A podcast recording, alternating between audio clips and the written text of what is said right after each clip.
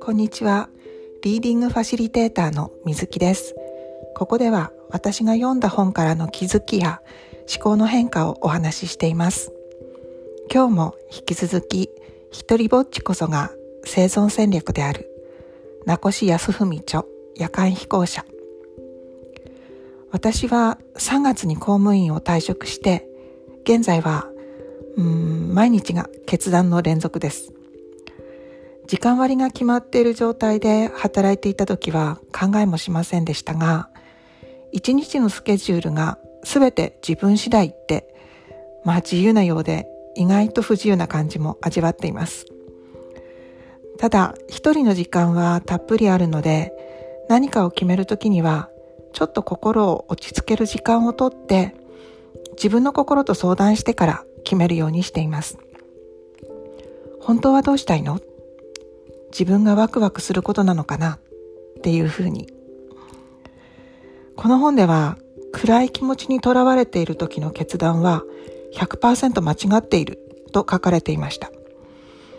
それは無意識に犯人探しを始めているからだそうです。犯人探しってどういうことかというと、上司が物分かりが悪いとか、子供がゲームばかりして勉強しないとか、ご近所と仲が悪いとか、そういうことなんですけど、うまくいかないことを自分以外の誰かのせいにしている状態ですね。目の前の問題を解決するためには、犯人探しをやめて自分が向き合うべき課題は何かと考えるのが現実的で効果的と言っています。これ別の方も言ってたんですが、人生を、あ、人を変えるのはコスパが悪い。だから自分が変わる。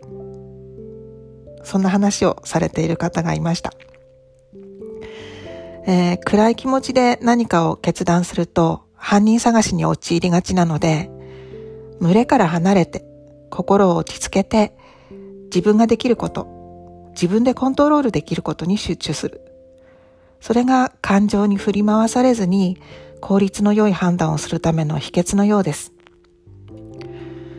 私がうまくいかないなぁと思っていた時を振り返ってみると、やっぱりあの人がいるからとか、あの人が分かってくれないからと犯人探しをしていた自分に気づきます。犯人探しをしてるなって気づいたら、ちょっと外に出て空を見てみよう。自分の呼吸に集中してみよう。今自分ができることって何だろうって考えてみる。そんな風にできたら効率的な選択ができるかもしれません。でも、いつでもソロタイムを作ることができるとは限りませんよね。そんな時はどうしたらいいのかなキーワードは怒りのようです。ではまた。